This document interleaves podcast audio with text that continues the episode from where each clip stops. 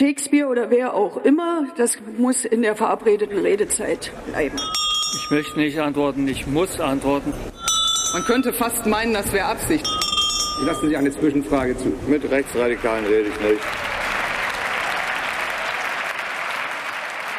Hallo, hier ist der Bundestalk, der politische Podcast aus dem Taz Parlamentsbüro. Jedes Woche unterhalten wir uns hier darüber, was uns aufgefallen ist, was uns besonders wichtig erschien, was uns aufgeregt oder geärgert hat oder auch was uns gefreut hat. Und diese Woche, letzten Sonntag, gab es was, wo sich viele darüber gefreut haben, wir auch, nämlich in der gar nicht so kleinen thüringischen Stadt Nordhausen, 40.000 Einwohner, hat wieder erwarten nicht der AfD-Kandidat Jörg Prophet die Stichwahl ums Oberbürgermeisteramt gewonnen, sondern sein parteiloser Konkurrent Kai Buchmann. Überall hieß es danach, auch bei uns, das sei weniger ein Verdienst der Parteien gewesen oder des Kandidaten, sondern ein Verdienst der Zivilgesellschaft, die sich zusammengeschlossen habe, um diesen AfD-Kandidaten zu verhindern. Darüber wollen wir sprechen. Was ist eigentlich diese Zivilgesellschaft? Was wird alles an Erwartungen auch auf zivilgesellschaftliche Organisationen projiziert? Was soll sie alles leisten von der Flüchtlingsintegration bis zur Demokratieförderung, Immunisierung der Gesellschaft gegen Rechtspopulismus? Ja, darüber wollen wir sprechen. Mein Name ist Bernd Pickert. Ich bin in der Taz Auslandsredaktion da zuständig für die USA und Lateinamerika. Und bei mir sind heute Gareth Joswig aus dem Taz Parlamentsbüro. Ich beschäftige mich mit der AfD und kümmere mich im Berlin-Teil auch um soziale Bewegung. Und Tanja Trikariko, ich leite gemeinsam mit meinem Kollegen Konrad Litschko das Taz Inlandsressort. Und Michael Bartsch aus Dresden. Ich war 20 Jahre lang der Korrespondent für den Mittleren Osten, wie ich immer gescherzt habe, bin seit zwei Jahren in die zweite Reihe altersbedingt zurückgetreten. Schön, dass du zugeschaltet bist und Zeit hattest. Danke, Micha. Wir müssen einen Disclaimer vorne wegschicken. Wir reden ja über Zivilgesellschaft und Organisationen, gerade im Osten, gerade im ländlichen Raum. Und sowohl Tanja Tricarico als auch ich sind selber Mitglied in einem Verein, in einem Projekt in Brandenburg, was ein erinnerungspolitisches Projekt ist in Neuendorf im Sande in der Nähe von Fürstenwalde und werden sicherlich in diesem Podcast nicht nur rein journalistisch, sondern auch aus dieser Erfahrung heraus reden. Das müssen wir einmal vorne wegschicken. Das wäre unfair, das nicht zu tun. Es gab wenige Tage vor der Stichwahl dann, nach dem großen Erschrecken des ersten Wahlganges, wo ja Kai Buchmann, der amtierende parteilose Bürgermeister, nur 23,7 Prozent gekriegt hatte, sein AfD-Konkurrent Jörg Prophet allerdings 42,1 Prozent gab es dann einen Aufruf. Nordhausen zusammen. 4500 Unterzeichner unterzeichneten einen Appell an Nordhausen gegen die Spaltung der Gesellschaft. Es gab äh, Initiativen von Künstlerinnen, es gab Videos von bekannten Künstlern und Künstlerinnen, es gab äh, ein großes Fest mit dem Auftritt vieler Künstlerinnen in Nordhausen noch und dann dieses Ergebnis tatsächlich. Garrett, du hast ja auch darüber kommentiert. Ist denn das richtig, was wir immer sagen, die Zivilgesellschaft hat das gerockt? In diesem Fall kann man das äh, relativ deutlich sehen, weil tatsächlich die meisten Beobachterinnen, die sich damit beschäftigt hatten im Vorfeld, eigentlich davon ausgegangen sind, dass bei 20 Prozentpunkten Vorsprung da nicht viel zu holen ist. Wo es anders gelaufen ist, war ja ein paar Monate zuvor im Landkreis Sonneberg. Da gab es ein Allparteienbündnis, das dann aufgerufen hat zum ähm, Gegenkandidaten der AfD. Das gab es hier gar nicht im Unterschied dazu. Dafür gab es aber eine Zivilgesellschaft, die darauf reagiert hat. Allen voran äh, den Leiter der KZ-Gedenkstätte Mittelbau Dora also Jens Christian Wagner heißt er und der hat ausdauernd und verdienstvoll auf den Geschichtsrevisionismus des AfD-Kandidaten hingewiesen und was das bedeuten würde für Nordhausen als Standort auch an äh, erinnerungspolitischen Daten. Und ich glaube, das hat gezogen, weil ähm, das viel Aufmerksamkeit auf diese Wahl gelenkt hat, aber auch sich viele angeschlossen haben. Du hast diesen Appell erwähnt, daran hat sich eigentlich die komplette Stadtgesellschaft so aus meiner Wahrnehmung beteiligt, das soziale Vereine, Kirchen, ähm, Studienrat der Hochschule. Du hast es schon erwähnt, Künstlerinnen und, und auch Privatpersonen, die natürlich dann Multiplikatoren in so einer Situation sind fürs soziale Umfeld und die dann einen enormen Solidarisierungseffekt bewirkt haben tatsächlich. Und was interessant ist, wenn man sich diese Wahlzahlen genau anschaut, ist, dass der AfD-Kandidat in der Stichwahl sogar noch hinzugewonnen hat, der hat 1000 Stimmen mehr bekommen. Also mehr als im ersten Wahlgang. Im ersten, genau, mhm. als mehr als im ersten Wahlgang. Aber alle anderen Kandidaten ähm, haben ungefähr 10.000 Stimmen zusammenbekommen oder 10.500. Ich krieg's jetzt nicht genau zusammen die Zahl, aber die haben sich dann alle vereint auf Kai Buchmann. Das heißt wirklich, da hat sich ein ähm, demokratisches Lager eigentlich zusammengeschlossen und gezeigt eigentlich, dass sie mehr sein können. Also was ja erstmal ein Moment für Hoffnung ist, obwohl es natürlich erschreckend bleibt, dass 45 Prozent diesen Propheten gewählt haben. Ich würde mal Micha fragen, jetzt aus deiner Erfahrung auch als, wie sagst du, Korrespondent des Mittleren Ostens. Warst du erstaunt, dass das so geklappt hat? Tatsächlich, ich meine, Gareth hat es gesagt, nach dem ersten Wahlgang mit 20 Prozentpunkte Vorsprung für die AfD hat man ja nicht geglaubt, dass das klappen könnte. Warst du überrascht, dass es geklappt hat? Ja, ich war schon überrascht, äh, zumal ich mich kurz vor der Wahl noch ausgetauscht habe mit meinem besten Studienfreund von einst und Studienkumpel, der nach einigen Ministerämtern in Thüringen dann in seinem letzten Amt bis 2017 dort Oberbürgermeister war. Wir haben auch nur von Daumendrücken oder von, von Beten gesprochen, weil wir mal in der Studentengemeinde waren. Ich habe damit nicht gerechnet. Ich sehe es aber ein bisschen ambivalenter. Natürlich muss man sich freuen, kann man sich getrost freuen über dieses Engagement in den letzten letzten Wochen. Aber es bedeutet eigentlich zweierlei und darüber kann man nicht uneingeschränkt glücklich sein. Es gibt noch diese Zivilgesellschaft, obwohl wir über diesen Begriff auch diskutieren sollten, weil er meines, äh, meines Erachtens nicht umfassend alle Bürger einschließt, sondern auch eine gewisse exklusive engagierte Schicht.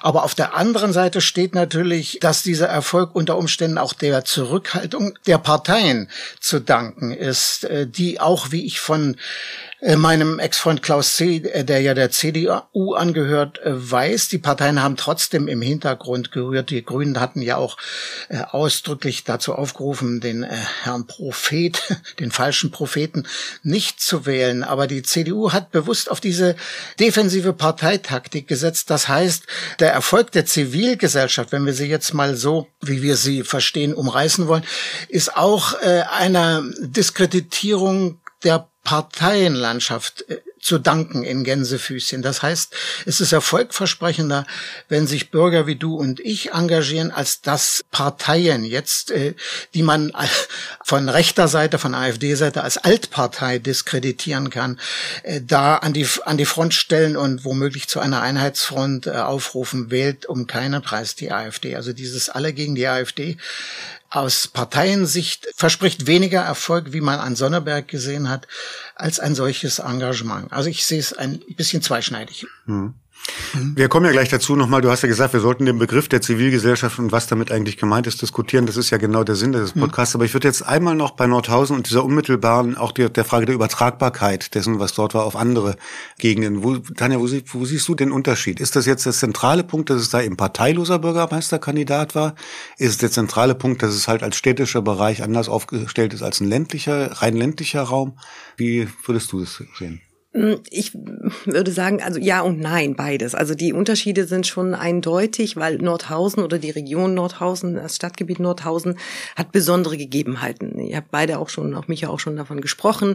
Es gibt dort die KZ-Gedenkstätte. Wir haben eine sehr charismatische Figur, Jens Christian Wagner, der international bekannt ist. Der hat natürlich viele zusammentrommeln können.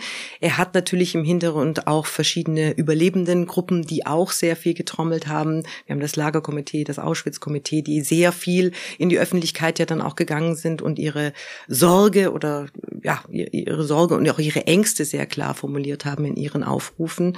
Das hat dann wiederum dazu geführt, dass auf bundespolitischer Ebene auch der Antisemitismusbeauftragte Felix Klein sich dann dazu geäußert hat, mehrfach. Das hat einen Drive gegeben, den gibt es nicht unbedingt in allen Regionen. Das ist sehr besonders für diese Region. Und ich glaube, weil er, auch Jens Christian Wagner, hat ja in den vergangenen Wochen wahnsinnig viel getrommelt. Aus meiner Sicht heraus hat er wahrscheinlich Tag und Nacht gearbeitet und alle vereint. Und das ist ein gemeinsames Thema, das dann dieses sehr diverse Bündnis dann auch wieder zusammengeführt hat. Also das ist das Besondere hier.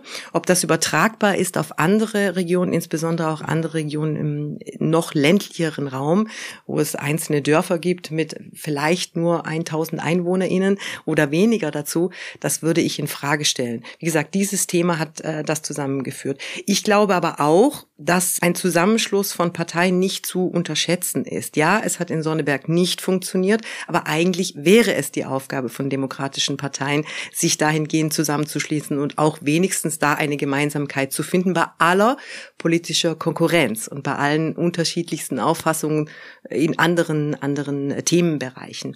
Das ist jetzt da nicht erfolgt, wobei man auch sagen muss, dass der Mitkonkurrent oder jetzt der Sieger der Wahl, Buchmann, ja natürlich auch einige, mm, nicht unbedingt der Wunschkandidat war. Also man, wir haben immer wieder gewitzelt in der, in der Redaktion, auch, ob es die Wahl zwischen Pest und Cholera ist. Ne?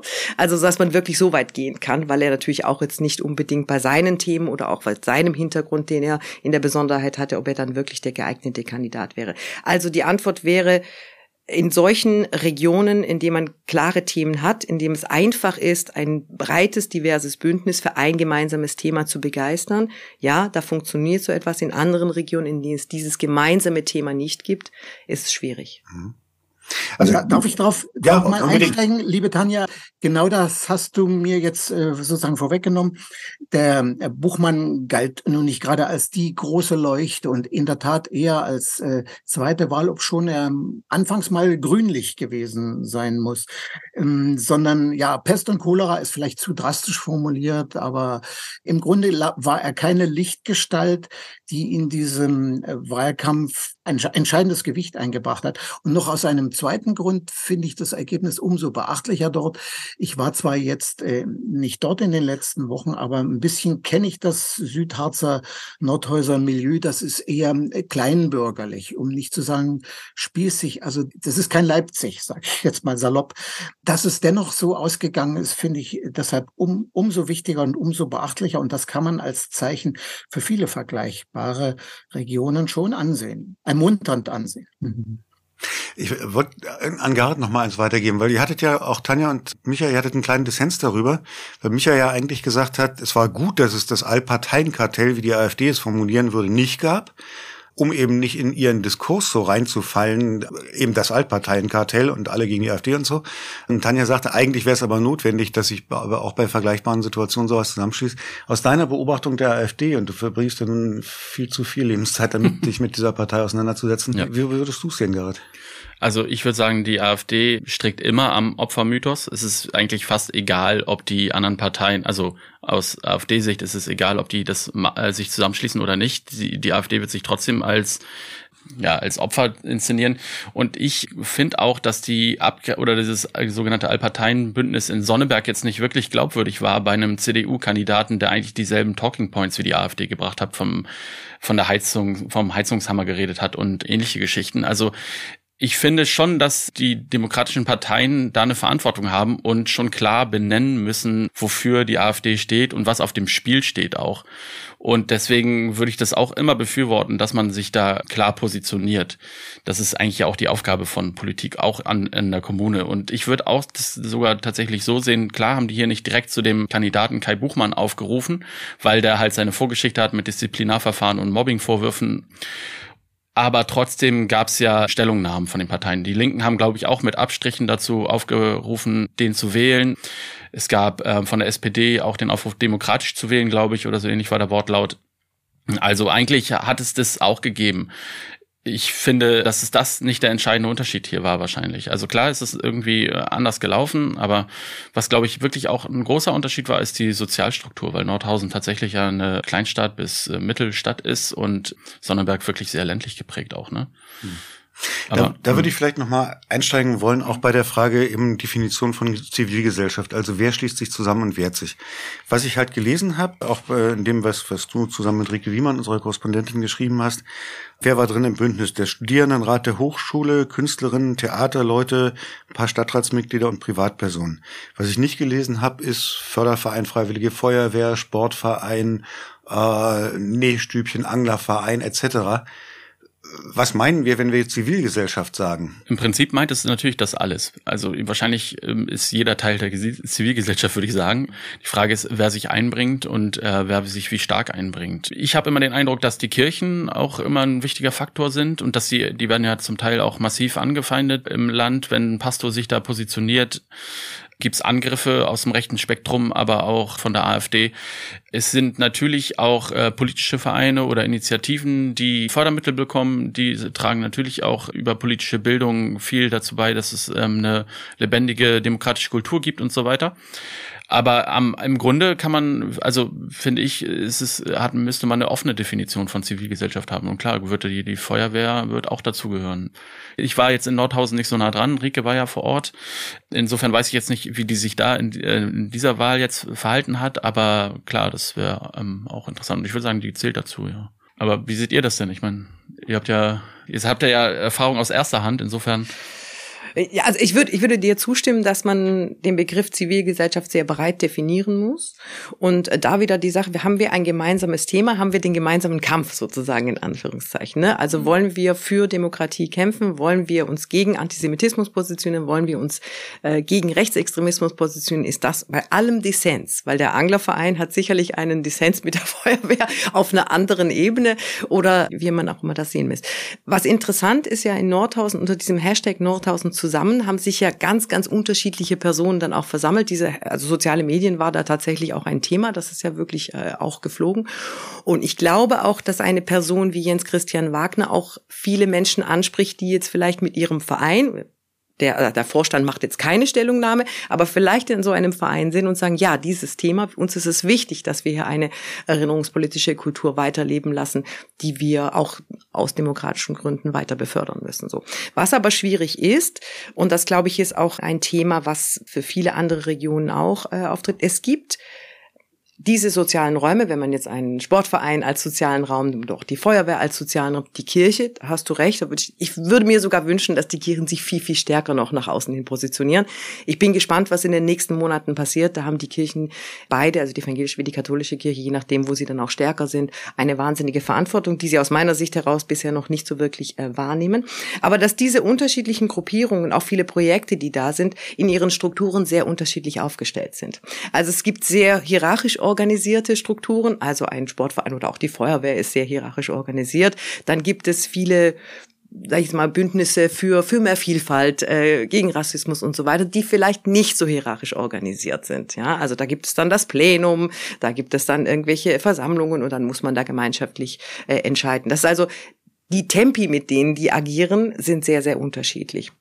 Und es braucht aber Personen, in dem Fall, äh, im Fall Nordhausen war es Jens Christian Wagner, der es geschafft hat, all diese unterschiedlichen Gruppierungen zusammenzubringen. Das heißt, du brauchst, ich sage es mal in Anführungszeichen, charismatische AkteurInnen, die dann auch die extra mile gehen, ne? also die sich dann auch immer in persönlichen Gesprächen an diese Personen oder die, die Vertreter in der einzelnen Bündnisse widmen und die dann alle zusammenzubringen. Und ohne die geht es nicht. Im Moment glaube ich, und das kann ich auch für uns, für, für äh, Neuendorf im Sande sagen, es gibt sehr viele Menschen, mit denen wir äh, sprechen, die sagen, wir müssen was tun mit Blick auf das kommende Jahr. Wir sehen jetzt schon die Veränderungen. Wir du sehen mit dem kommenden Jahr bei uns jetzt auch die Landtagswahlen, genau, Landtagswahlen in Brandenburg, Sachsen und Thüringen. Ja. Dass jetzt schon die Gespräche aufkommen und sagen, wir haben große Sorge, wir haben sogar vielleicht Angst, je nachdem, aus äh, welchem Hintergrund, also Menschen, die Migrationshintergrund haben, da ist es mehr als Sorge, es ist wirklich Angst und auch die Überlegung, diese Regionen zu verlassen, Richtung Großstadt hin.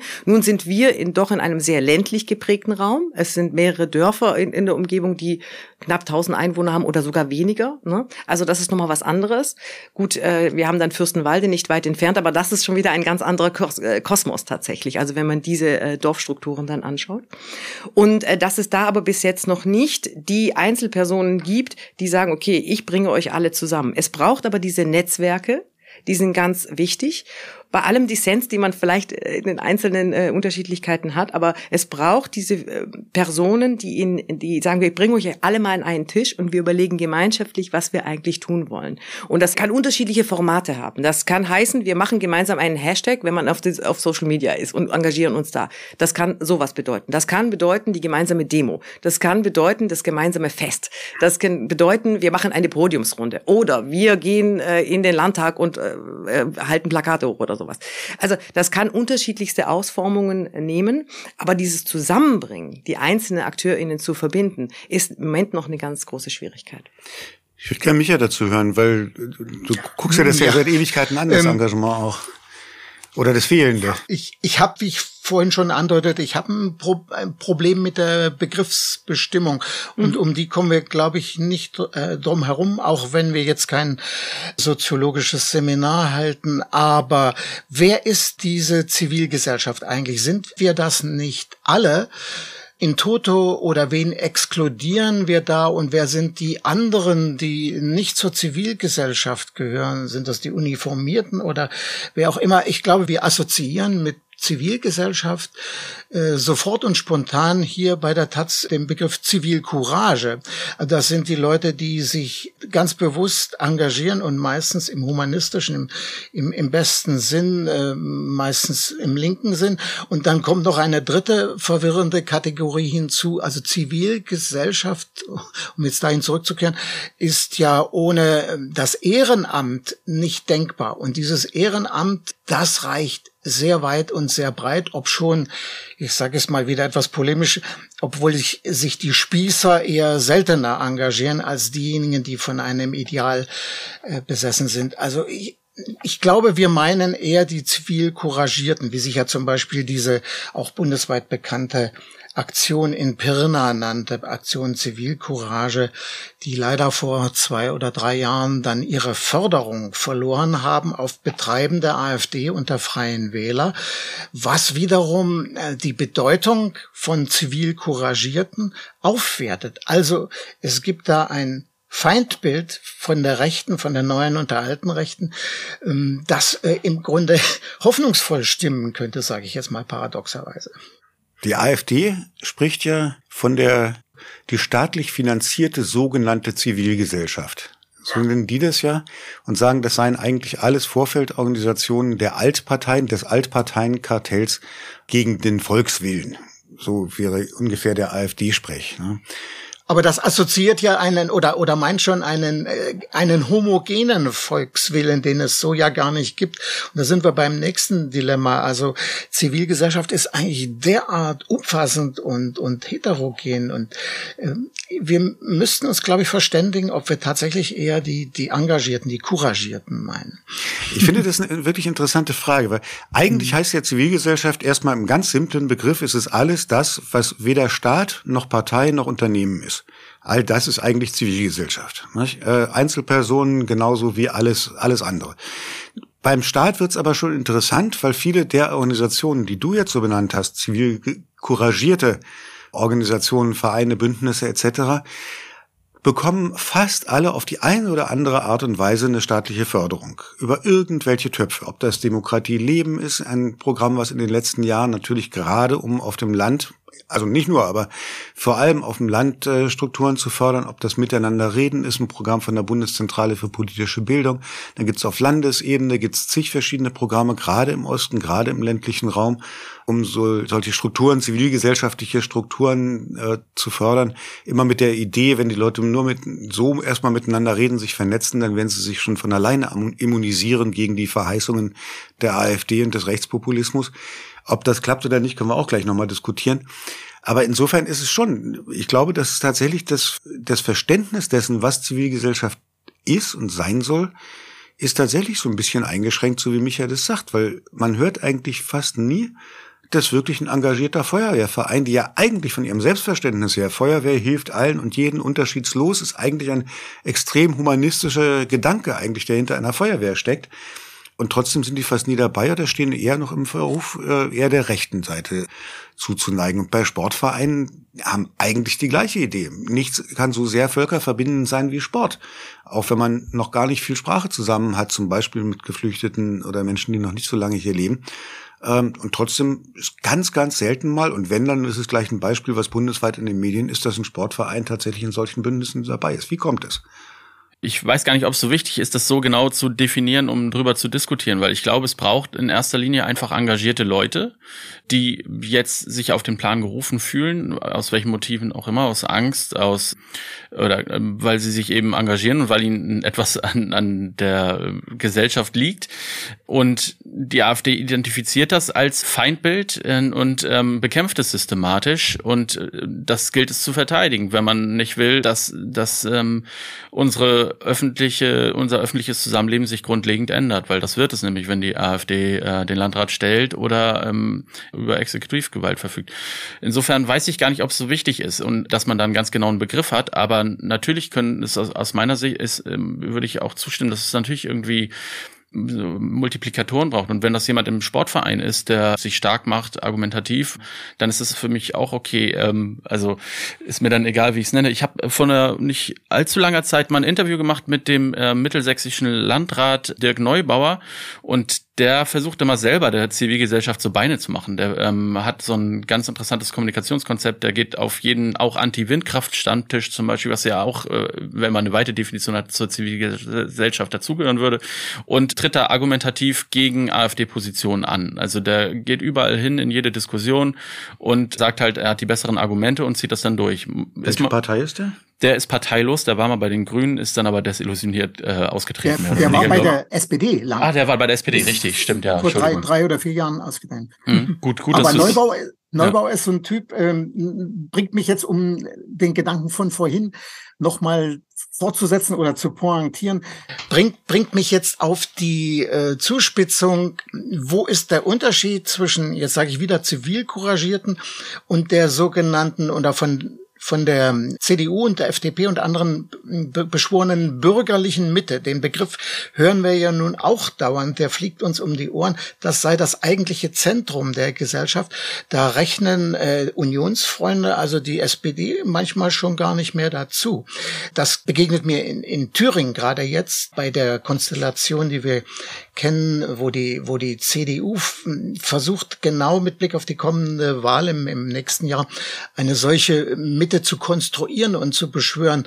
Andererseits schwebt mir ein anderer CDU-Mann immer noch im, im, oder liegt mir immer noch im Ohr, das war Kurt Biedenkopf, der äh, König von Sachsen nach 1990, der mal geschrieben hat, die Mitte an sich ist noch kein Programm.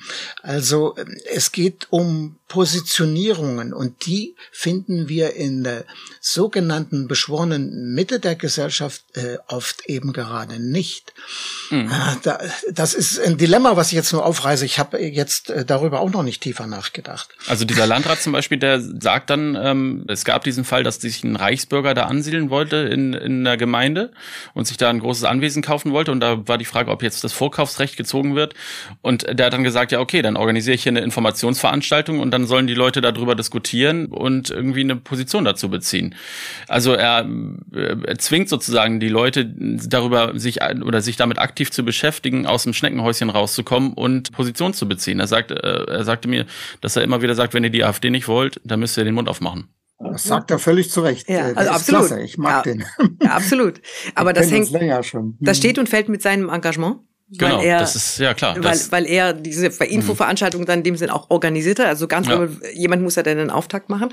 Und ich glaube, das führt aber nochmal zum anderen Thematik, dass diese Gruppen, die ganz klar, okay, wir wollen die AfD nicht, wir wollen nicht antidemokratische Strömungen, dass das aber auch wieder, Micha hat es am Anfang gesagt, so kleine Blasen sind. Ne? Und die müssen Schnittstellen finden. Und es braucht dann Figuren, es braucht Personen, die diese Blasen aufstechen und die Personen zusammenbringen. Und dann ist man wieder bei der Thematik, wir haben ein gemeinsames Thema. Wir wollen gemeinsam für demokratische Ausrichtungen kämpfen. So, das ist unser Thema. Da können wir einen Dissens haben bei der Klimapolitik, wir können einen Dissens haben, weiß ich nicht, bei der Umgehungsstraße oder ob die Kita jetzt dahin soll, der Standort Antwort ja oder nein. Da können wir einen Dissens haben. Aber wir haben trotzdem das gemeinsame verbindende Thema. Und ich glaube, dass dieses Problem ist nicht zu unterschätzen. Da sind wir dann wieder bei der Feuerwehr.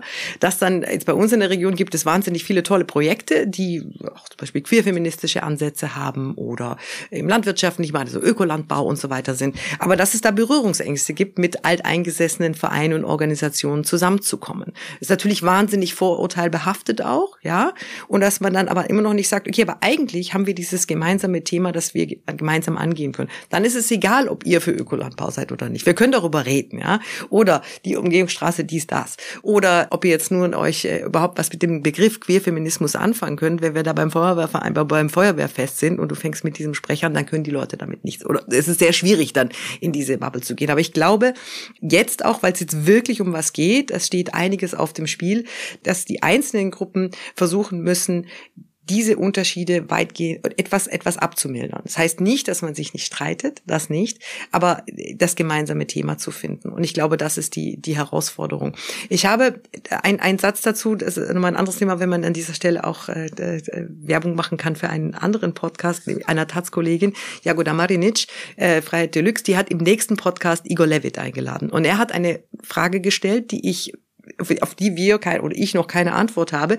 Warum gehen die Menschen jetzt nicht auf die Straße? Wo ist das Bündnis? Warum gibt es keine Großdemos?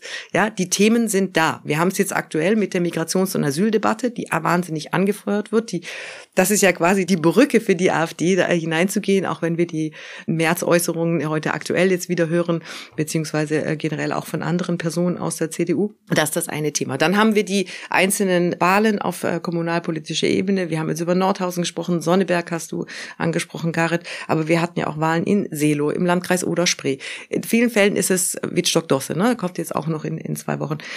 Das, in manchen Fällen ist es gut ausgegangen, aber in vielen Fällen, oder kann, was jetzt auch noch ansteht, muss es nicht äh, so gut ausgehen. Wittstock-Dosse ist auch so, dass der AfD-Kandidat in, in, der ersten Runde die meisten Stimmen gekriegt hat und da die Stichwahl an. Genau, und jetzt mhm. steht auch wieder die Stichwahl an. Das heißt, wir werden auf kommunalpolitischer Ebene in den nächsten Wochen ganz stark damit konfrontiert werden und können können dann, wenn wir immer nur hoffen, dass es dann gut ausgeht, äh, Hoffnung alleine hält sich nicht. Also das heißt, wir, da, da ist auch ein gewisser Druck da, da muss jetzt etwas passieren. Und ähm, das ist auch so mein, mein Appell oder auch aus, aus unserer anderen Arbeit in Neuendorf und Sande, ein Appell an alle Gruppen, versuchen, aus dieser eigenen äh, Homogenität, aus, dem, aus der eigenen Themenblase etwas hinauszutreten. Und es wird nicht für, je, für jede Person gelingen können. Ja, eine schwarze Person bei uns im Landkreis hat größere Ängste, weil sie Anfeindung erlebt, weil sie rassistische Anfeindung erlebt hat, hat größere Ängste, auf ein Feuerwest, Feuerwehrfest äh, zu gehen, was äh, männlich weiß dominiert ist. Na, so, dann muss es aber andere Personen geben, die diese Sprecherpositionen dann innehaben, die dann vielleicht an dieser Stelle da sind und diese Brücke schlagen. Ich glaube, das ist ganz wichtig, sonst funktioniert das nicht. Äh, jetzt hast du etwas erwähnt, Tanja. Genau das wäre jetzt die Brücke zu dem, was mir auf der Zunge lag.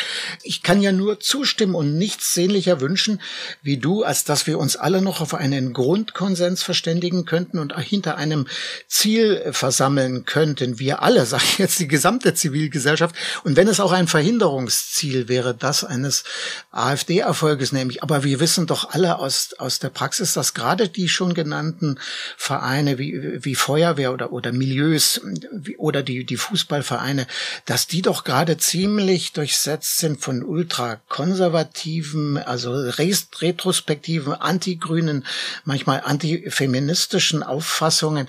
Es ist schwer, die jetzt unter die große Rubrik Zivilgesellschaft wiederum zu fassen. Da bin ich bei meinem vorherigen Dilemma, wie ich es benannt habe. Also das halte ich fast für illusorisch dort Mobilisierung zu, zu schaffen. Äh, dann könnten wir diskutieren, wie das im Einzelfall jetzt gerade in, in Nordhausen dennoch zu geklappt zu haben scheint. Also will nur darauf hinweisen, dass wir auf diese äh, dieses Zusammenwirken wohl wenig vertrauen können. Wir wissen alle, die Gesellschaft ist gespaltener denn, denn je. Und auch das zivilgesellschaftliche Engagement hat die Hassausbrüche, die auch nach meiner Wahrnehmung zunehmen, leider nicht verhindern können in den letzten Jahren. Ich sehe das auch so. Ich sehe auch, dass es wahnsinnig schwierig ist und dass das äh, wahnsinnige Probleme mit sich bringt. Aber wenn es starke Bündnisse geben soll, und die brauchen wir, dann können wir bestimmte Gruppen nicht auslassen. Ja, das habe ich ja auch gesagt. Es ist nicht für alle möglich, da diese Brücke zu schlagen oder sich auch in so ein Terrain reinzuwagen. Ich weiß wohl, wir, wir haben auch selbst in der Taz natürlich oft äh, vielfach berichtet, dass auch in Feuerwehrvereinen oder in manchen Sportvereinen, also nicht nur antifeministische Strömungen, sondern auch antidemokratische Strömungen sehr weit verbreitet sind. Ich will das überhaupt nicht kleinreden, ja. Aber dennoch gibt es dort auch ein hohes Potenzial. Entweder die gar nicht wählen gehen. Das ist ja auch sehr viele Personen, die nicht sich für Politik interessieren, die nicht zur Wahl gehen, die vielleicht nochmal zu überreden oder einfach da ins Gespräch zu kommen. Und für mich persönlich ist es auch so, ich möchte gerne verstehen, warum manche Menschen, die sich auch in solchen Vereinen organisieren, antidemokratische Haltungen haben. Ich möchte es gerne verstehen, weil wie Gareth auch schon sagte, das ist dann der Faktencheck, den wir machen müssen. Und du hast es in deinen Texten ja auch schon häufiger gebracht. Was heißt das denn, wenn die AfD in Machtpositionen kommt? Was heißt das denn auch auf einer sozialpolitischen oder wirtschaftspolitischen Ebene? Was bedeutet das? Das wird unmittelbar auch diese Personen treffen. Und da reden wir noch nicht über einen erinnerungskulturellen Kontext, den ich, da schmerzt es mich, weil wir haben in unserem Projekt, haben wir auch mit Holocaust-Überlebenden zu tun. Das war ja auch eine ehemalige Zwangsarbeiterstätte. Insofern, wir kennen diese Leute selber und haben auch diesen Schmerz bei uns so mitbekommen und wie sie an diese Orte gehen. Und äh, ich, ich habe da wenig Verständnis dafür, völlig klar. Aber ich will noch einen anderen äh, Punkt nennen, weil, weil du, Bernd, gesagt hast, natürlich in einer Definition von Zivilgesellschaft würden Unternehmen nicht dazugehören. Aber unternehmerische, auch Verbände, Innungen, Kammern müssen rein in dieses Bündnis, weil auch Unternehmen wird es treffen, wenn die AfD in Machtposition kommt und Lebensräume nicht mehr lebbar sind für Fachkräfte von außen. Das ist ein ganz klassisch unternehmerisches Problem, was dann darauf kommt. Ne? Es gibt ja auch schon, auch der BDI, ne? also großer Verband, großer Lobbyverband, ähm, hat ja auch schon mehrfach darauf hingewiesen und hat sich da sozusagen sanft eingemischt. Aber das muss auf lokalpolitischer Ebene viel stärker passieren. Die Kammern und die Innungen haben eine Macht vor Ort und die müssen eigentlich auch die Handwerksbetriebe dann oder kleinere kleine und mittelständische Unternehmen viel stärker zusammenbringen und sagen, welche unmittelbaren Auswirkungen hat das dann auf euch? Ich habe mich jetzt die ganze Zeit so erinnert gefühlt auch tatsächlich an Diskussionen, die wir in Brandenburg hatten mit Leuten, die nicht zu unserer eigenen Bubble gehören.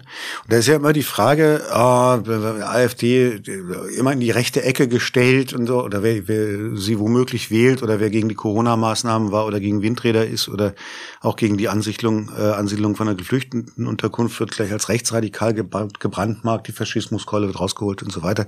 Das ist ein gängiges Argument. Gleichzeitig hast du eine AfD, die sich deutlich radikalisiert hat, mit einem, wir haben neulich darüber gesprochen, im anderen Podcast, über diesen Spitzenkandidaten für die Europawahl nächstes Jahr, Maximilian Krah, der gerade in den letzten Wochen auch nochmal wirklich exzessiv damit aufgefallen ist, dass er in Videos gesagt hat, lasst euch nichts einreden, eure Großväter und äh, Vorfahren waren keine Verbrecher, guckt mal nach und so. Also Geschichtsrevisionismus ohne Ende.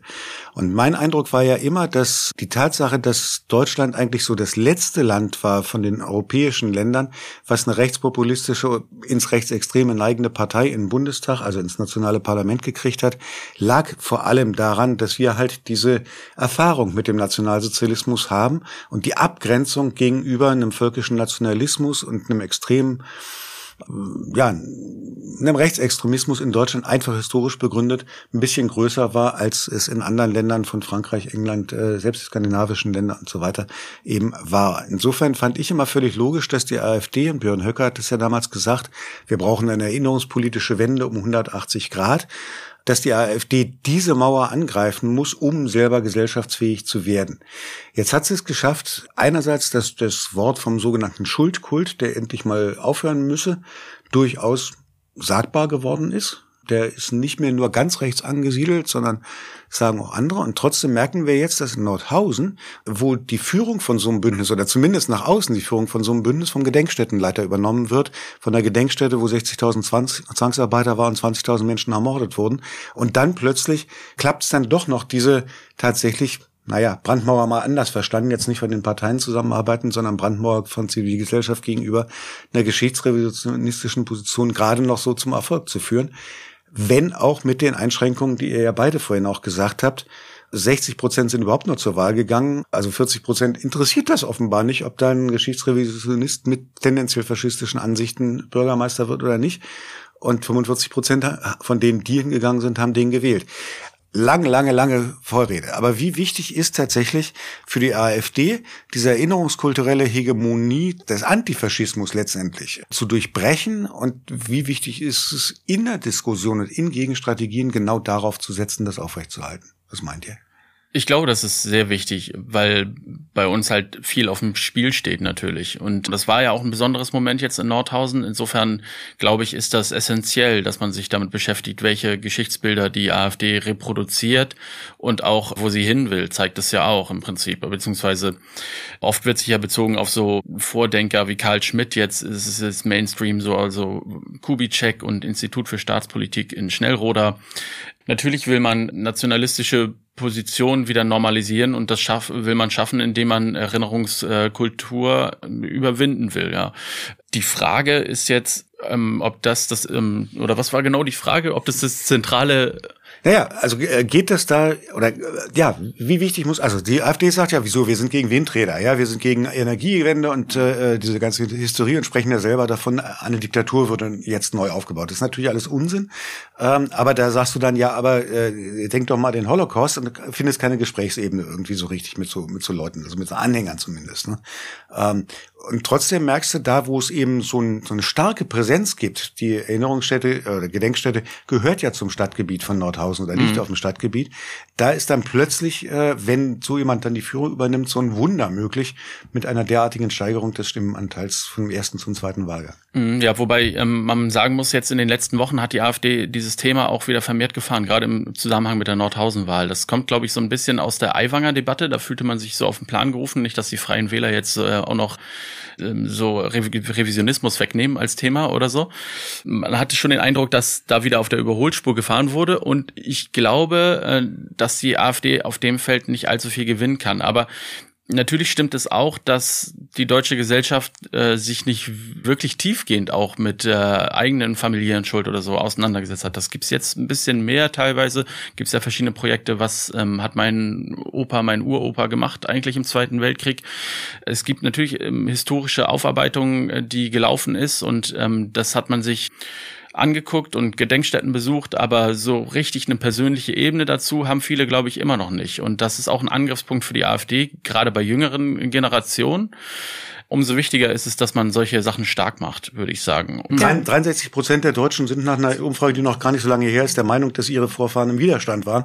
Genau. Ähm, das kann nicht sein, historisch. Ja, und autoritäre Einstellungen ja. sind weit verbreitet. Ne? Das haben wir gerade, da hatten wir gerade wieder die äh, Mitte-Studie. Ähm, diese äh, Position gab es halt schon immer. Jetzt finden, werden sie halt erstmals parteipolitisch abgebildet und da hat sich halt schon was verschoben, gerade weil so eine geschichtsrevisionistische Partei in den Parlamenten sitzt. Hm. Also ich will Garets Argument hm. auch nochmal stärken, weil die AfD AfD natürlich in einer Zeit jetzt stark wird, in der wir die, die Zeitzeuginnen sterben sind wieder hochbetagt. Mhm. Und der Zeitpunkt wird relativ bald da sein, dass die Zeitzeuginnen nicht mehr hier sind, weil sie tot sind. Und zweitens, Thema Schulbildung. Das Thema die Holocaust, NS-Zeit wird in kürzester Zeit abgehandelt. Das heißt, da wird auch in den Lehrplänen jetzt nicht wahnsinnig viel Zeit darauf verwendet. Das merkt man auch. Wenn man jetzt mit jüngeren Personen spricht, dass da auch oft ein grundlegendes Wissen nicht mehr da ist oder nur noch sehr, sehr rudimentär. Das heißt, da wird kein Fokus drauf gesetzt. Da kann man sich dann über die Gründe unterhalten, warum das so ist und warum nicht. Und das äh, dritte Punkt ist dann, dass verschiedene Organisationen, die zum Beispiel Workshops anbieten oder Demokratiearbeit machen, dass natürlich in den vergangenen Jahren da auch einiges an Geld zusammengestrichen wurde oder Micha hat das Stichwort Ehrenamt, was mir auch nochmal wichtig ist, das möchte ich unbedingt auch nochmal reinbringen. Personen machen dies auf ehrenamtlicher Ebene. Da gibt es, oder es gibt Projektstellen, die ein äh, halbes Jahr da sind oder ein Jahr da sind und dann sind sie wieder weg. Das heißt, das ist aber eine nachhaltige Arbeit, die musst du über Jahre machen und auch etablieren und dass das sozusagen auch ein Punkt ist, der, der ist unverrückbar. Das ist aber nicht so. Und das ist ein, eine Grundlage oder ein, ein, ein Grund, wo die AfD wunderbar äh, reinstechen kann und dieses Momentum derzeit nutzt. Insofern hast du völlig recht mit deinem Argument. Ich kann eure Einschätzung leider nur bedingt teilen, was die Wahrnehmung meiner ostdeutschen Artgenossen angeht. Äh, da beobachte ich nämlich schon seit längerem, dass die Menetekel, die immer wachzuhaltenden Warnungen der gerade der NS-Zeit äh, betreffend, dass die mh, hm, Gleichgültigkeit zunimmt. Das interessiert immer weniger und dafür spricht ein Indiz. Danach würde ich euch auch fragen, ob ihr das ähnlich beobachtet. Das Indiz, dass man, ähm, man achselzuckend sagt, bis hinein in akademische, intellektuelle Kreise, naja, die, die AfD ist doch sozusagen die bürgerliche Alternative. Lasst sie doch ruhig mal einen Posten besetzen, lasst sie doch machen, lasst sie unter Umständen sogar an die Regierung gelangen oder zumindest zu einer indirekten Beteiligung, wie sie in Thüringen droht, so eine Art Tolerierungspartei zumindest zu werden. Das ist doch alles nicht so schlimm. Das heißt, dass man die Parallelen, die es ja zweifellos äh, in dieser Haltung gibt zu den 30er Jahren oder noch früher ansetzend, dass man die nicht mehr kennt oder, oder einfach ignoriert. Die AfD hat Zulauf, davon bin ich überzeugt, wegen sehr aktueller Themen und wegen äh, dieses Generalfrustes, der speziell im, im Osten herrscht, die ganze böse Welt, die über uns hereingebrochen ist mit Beitritt und Globalisierung. Also das sind eigentlich die, die Äcker, auf denen sie, sie, sie wühlen kann, die AfD. Und äh, die, die Vergangenheitsbetonung, die ist uns, oder nein, die, die mahnen, der mahnende Charakter dieser Zeit, ähm, der ist uns sehr wichtig, aber vielen Bürgern überhaupt nicht mehr. Uns ist es viel zu lange ziemlich gut gegangen und äh, wir haben bewusst oder nicht die demokratischen Errungenschaften schon ziemlich selbstverständlich verinnerlicht, um sie nochmal zu reflektieren als Errungenschaft eben. Das, das könnte jetzt ein ganzes anderes Thema aufmachen, was aber nicht unseres heute ist, nämlich ob die äh, erinnerungspolitische Arbeit der Gedenkstätten, der Initiativen, der Orte eigentlich noch in dieser Form zeitgemessen ist, wenn es das Ergebnis zeitigt, wenn wir denn alle einverstanden sind mit dem, was Micha sagt, dass es für Leute immer unwichtiger wird. Wie kriegst du das wieder in die Gegenwart rein? Nicht?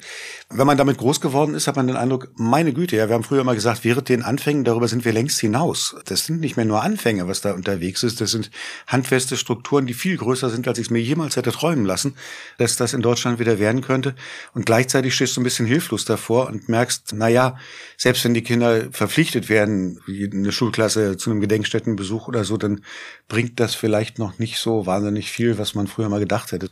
Okay, aber wie gesagt, das ist ein anderes Thema, können wir vielleicht auch mal im extra Podcast machen so über Erinnerungskultur insgesamt.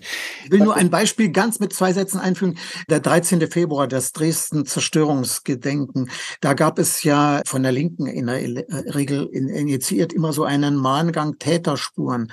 Dort ist die Resonanz in den vergangenen Jahren auch unter der jungen Generation, ähm, die das wachhalten will, deutlich geringer geworden. Also das fällt mir spontan jetzt aus der Dresdner etwas befangenen lokalen Sicht als Beispiel ein. Mhm. Mhm.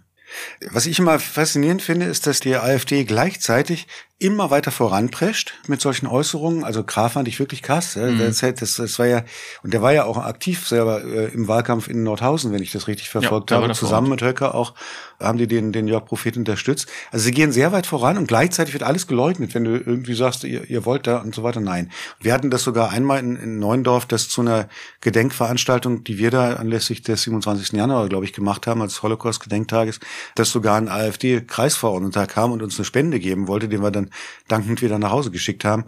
Die Spende haben wir abgelehnt. Nur die Spende haben wir natürlich abgelehnt, weil äh, da haut was nicht hin. Ne? Aber tatsächlich, also dieses Schafs im Wolfspelz, dann einerseits, äh, andersrum vielmehr, Wolf im Schafspelz, einerseits und andererseits immer weiter die Grenzen verschieben. So, als letzte Runde würde ich... Krah wollte ja in Dresden Oberbürgermeister werden und da hat er äh, ganz geschickt, das ist ja ein cleverer Taktik, der hat ja zumindest ein IQ, da hat er Kreide gefressen. Also da spielte solche Polemik keine Rolle. Hm. Ja, die Zeiten sind auf jeden Fall vorbei. Und Höcke war übrigens nicht da, sondern Tino Kropala war auch noch stimmt, da. Aber stimmt. genau, aber der Krah hat da eine geschichtsrevisionistische Rede auf jeden Fall gehalten, ja. Aber ja leider. Wir haben ja jetzt uns viel darüber unterhalten, was sind die Unterschiede von Nordhausen zu anderen Regionen, was kann, könnte man daraus lernen, was kann man nicht daraus lernen. Was wäre so euer Blick in die Zukunft? Wird dieses Beispiel Nordhausen versuchen, Schule zu machen? Wird das was sein, wo Leute vielleicht auch aus ihrer Lethargie rauskommen, wo sie sagten, also wo man immer den Eindruck hatte in den letzten Monaten eigentlich dieser Aufstieg der AfD, zumindest auf der lokalen Ebene, ist eigentlich unaufhaltsam, man kann gar nichts machen. Ist das was, was, was ihr so wahrnimmt, auch in sozialen Netzwerken, was Leute jetzt richtig motiviert zu sagen, jetzt aber. Also ich finde, richtig? es ist schwer zu sagen, man kann es jetzt noch nicht festmachen. Ich würde aber sagen, es müsste eigentlich Schule machen als Beispiel, weil man fragt sich, das hatte Tanja ja vorhin schon gesagt, wo bleibt eigentlich unteilbar 2.0, wo ist, wir sind mehr 2.0, was 2018 der AfD ein entscheidendes Momentum geraubt hat, als damals äh, nach den pogromartigen Ausschreitungen in Chemnitz viele Bands dort gespielt haben, auf Initiative von Kraftklub zum Beispiel. Und das ist jetzt fünf Jahre her und äh, sowas gibt es nicht, aber die AfD ist äh, noch stärker als damals. Und man fragt sich schon, ob es so Corona-Lähmungserscheinungen sind und was überhaupt in sozialen Bewegungen los ist. Es fehlt momentan ähm, an Bewegung und vielleicht liegt es auch darin, dass ähm, mit der SPD und den Grünen äh, zwei eher progressive Parteien sich treiben lassen von einer AfD-Mehrheit bis hin zu äh, strengsten Einschränkungen vom Asylrecht oder geplanten GEAS-Reform. Und ja, ich finde, du hast gesagt hm. AfD-Mehrheit. Das ist übrigens total interessant. Weil, AfD, ja, ja, das ist nee, aber das ist ja, aber das ist ein interessanter Freundschaftsversprecher, weil wir alle so ein bisschen das Gefühl haben, so, ne, mhm. als ob man gegen es eine zukünftige Mehrheit, Mehrheit schon ja. schon anregieren müsste. Oder es ist so eine Art müsste. Elefant im Raum, der alle unter Druck setzt, ja. Und davon lassen sich viele treiben, nicht zuletzt die CDU, die da komplett bröselt. Und ich glaube, es bräuchte genau das, ein Aufschrei, der jetzt vorangeht. Aber ich weiß nicht, woran es liegt, dass er nicht kommt. Es ist äh, schwer zu erforschen. Der Kollege Erik Pitter hatte dazu mal äh, für Berlin runtergebrochen einen ähm, Text vor kurzem geschrieben, der in die verschiedenen Bewegungen reingehorcht hat. Sehr interessant. Vielleicht braucht es so ein Fanal oder so eine Situation, wo, wo ein Momentum entsteht, ähm, dass Leute mal wieder auf die Straßen gehen und sich dort finden und das verteidigen, was es äh, zu verlieren gibt auf diesem Momentum rasen wir eigentlich mhm. zu, ne? Und diese, mhm. diese Mauer wird immer, oder diese, diese Berg wird, wird immer größer. Ja, ich muss leider Ähnliches sagen wie du. Ich wünsche es mir, ich hoffe es, dass es diesen äh, gemeinsamen Aufschrei gibt und dass der auch bald kommt, weil der muss leider auch eine gewisse Nachhaltigkeit haben. Er kann nicht einmal kommen, sondern es muss über mehrere Monate eigentlich daran gearbeitet werden. Und eigentlich wäre jetzt der Zeitpunkt, das Momentum. Ich will noch mal auch noch mal sagen, was ich zu Anfang äh, schon erläutert hatte. Es braucht da charismatische AkteurInnen. Es braucht Personen, nicht Einzelne, aber vielleicht eine kleine Gruppe, die andere mitzieht und die dieses gemeinsame Thema für sich entdeckt und die, die auch sagt, da geht's wirklich was um in dieser Gesellschaft. Und wir jetzt nicht gemeinschaftlich agieren, dann wird das anders nicht mehr funktionieren. Ich will aber auch nochmal sagen, wir haben nicht nur die Corona-Lähmung, da habe ich auch viel drüber nachgedacht, ob das die Auswirkungen sind. Aber wir haben auch seit mehr als anderthalb Jahren Krieg in der Ukraine. Das auch wieder, dieser Krieg hat auch Auswirkungen auf diese Gesellschaft äh, hier. Äh, die Inflationsrate ist hoch, Lebenshaltungskosten sind enorm gestiegen. Äh, wir haben die Mietenproblematik. Ich glaube, viele Personen sind sehr mit sich selbst beschäftigt und ihr eigenes Überleben, wenn man es jetzt etwas dramatisieren würde. Aber tatsächlich viele, viele Herausforderungen. Natürlich Corona bedingt auch, wenn man jetzt an die Kinder denkt, die vielleicht Defizit hat und so weiter. Also das sind viele weiterfolgende Probleme, die da sind. Aber nichtsdestotrotz darf sich ja auch davon nicht von den persönlichen Problemen oder die Probleme, die unbenommen da sind in dieser Gesellschaft, sozusagen dann auch zurücktreiben lassen oder leben lassen, wie du gesagt hast, sondern es, es wird noch schlimmer kommen. Also es werden einfach äh, bestimmte oder Haltungen, was wir auch für selbstverständlich nehmen, das hat Micha gesagt. Also wir haben ihr ja, Meinungsfreiheit, wir haben Versammlungsfreiheit, wir können Vielfalt in dieser Gesellschaft zulassen. Das sind alles Errungenschaften, die wir heute vielleicht für selbstverständlich nehmen, aber die ganz schnell wieder zurückgedreht werden können. Und es wird jede jede einzelne Person hier betreffen. Ja, also die Initiativen sind ja da. Es gibt ja eine Szene glücklicherweise, auf die man aufbauen kann. Die Frage ist nur, wie gewinnen sie an Reichweite durch Vernetzung und durch Bündnisse? Und da kommt man ja um die Parteien einfach nicht herum. Andererseits, und das grenzt jetzt fast schon ein bisschen an Selbstverleugnung, wenn ich eine Empfehlung geben dürfte, dann würde ich sagen, äh, bei solchen Bündnissen, gerade in Wahlkämpfen, das Etikett links nach Möglichkeit vermeiden. Also nicht von ungefähr äh, gewinnen in den Kommunen immer häufiger die parteilosen äh, Kandidaten. Also da ist was dran. Wir müssen das zur Kenntnis nehmen, dass die irgendwie amorphe bürgerliche Mitte, so ist sie in, überhaupt als Begriff geben darf, dass sie die Leute eher anspricht und dann äh, muss man, man eher, so wie das jetzt in Nordhausen wohl geschehen ist, ganz allgemeine, grundsätzliche Ideale, humanistische, demokratische Ideale ansprechen, auf die Bürger überhaupt noch ansprechen oder erreichbar sind. Also ich würde sagen, Vorsicht mit diesem großen Aufschrei von links, wie er auch in Sonneberg stattgefunden hat, möglicherweise kontraproduktiv war. Andererseits könnte ich mir jetzt wieder selber widersprechen. 21 im Maßenwahlkreis in, in Südthüringen hat aber äh, solch ein Aufruf wiederum gefruchtet und äh, Frank Ulrich dann doch äh, zum Sieg verholfen gegen Maaßen. Also es ist jetzt äh, ein bisschen ins Unreine gesprochen, aber gefühlt würde ich äh, aus der Erfahrung sagen, äh, geriert euch nicht allzu linksrevolutionär, wenn wir Bündnisse gegen die äh, AfD, gegen die radikalisierte AfD schmieden wollen. Also ich glaube aber, die Linksrevolutionisten, die brauchen wir auch. nicht diese auch, ausschließlich. Ja, nicht, ich will ja gar nicht widersprechen. Die brauchen wir auch. Aber ich, sage, ich bin mit meinen eigenen Gefühlen im Widerspruch. Ja, vielleicht nur noch eine letzte Ergänzung noch, weil das ist ja wichtig, wichtig, was Micha gesagt hat. Ich glaube, was wir beide nicht meinten, ist, dass dann so auf bundespolitischer Ebene oder von Berlin aus dieser Sog ins Land hineingeht. Das wäre falsch, würde ich sagen. Oder das ist zu wenig. Ja, das muss ganz stark lokal verortet sein. Und natürlich auch mit Blick auf die Landtagswahlen im nächsten Jahr, auch dort in den Regionen, in diesen Bundesländern. Daher muss die Kraft kommen auch. Es darf nicht passieren, okay, in Berlin, in der Hauptstadt wird dies, jenes, das gesagt und die anderen sollen dieses tun. Dann funktioniert das Ganze nämlich nicht. Das heißt aber auch lokale Bündnisse stärken. Da muss vielleicht auch ein bisschen Geld reinfließen. Das Ehrenamtsthema haben wir jetzt nicht so wirklich besprochen, aber das ist natürlich eine Problematik, die da ist. Und auch die lokalpolitischen Themen beachten und an denen ansetzen. Das heißt, wir brauchen da Faktenchecks wo wird eigentlich Quatsch erzählt und was sind die, die Themen, die tatsächlich auch vor Ort gelten und mit ähm, welchen bundespolitischen Themen wird da Wahlkampf gemacht und auch auf eine Weise populisiert oder da auch in eine falsche Richtung getrieben. Also da braucht es Aufklärungsarbeit wie gesagt, lokale Bündnisse stärken, aber der Bund und äh, große Städte müssen unterstützen. Eine Menge Ideen. Wir werden im nächsten Jahr im Osten sehen, bei drei Landtagswahlen und vielen Kommunalwahlen dazu, wie sich das so weiterentwickelt, wo es solche Initiativen gibt und was sie, was sie bewirken.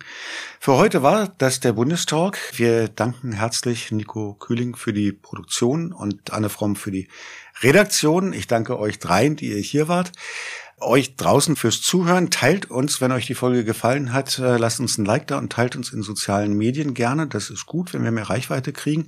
Wenn ihr uns Geld geben wollt, dann findet ihr auf taz.de auch die Rubrik Taz zahlig für das freiwillige Bezahlen, weil ihr könnt das zwar kostenlos hören, aber wir können es nicht ganz kostenlos machen. Insofern wäre das schön. Und in diesem Sinne, bis nächste Woche. Schönes Wochenende. Vielen Dank. Noch nicht Moment. So, damit ist das jetzt hoffentlich auch erledigt.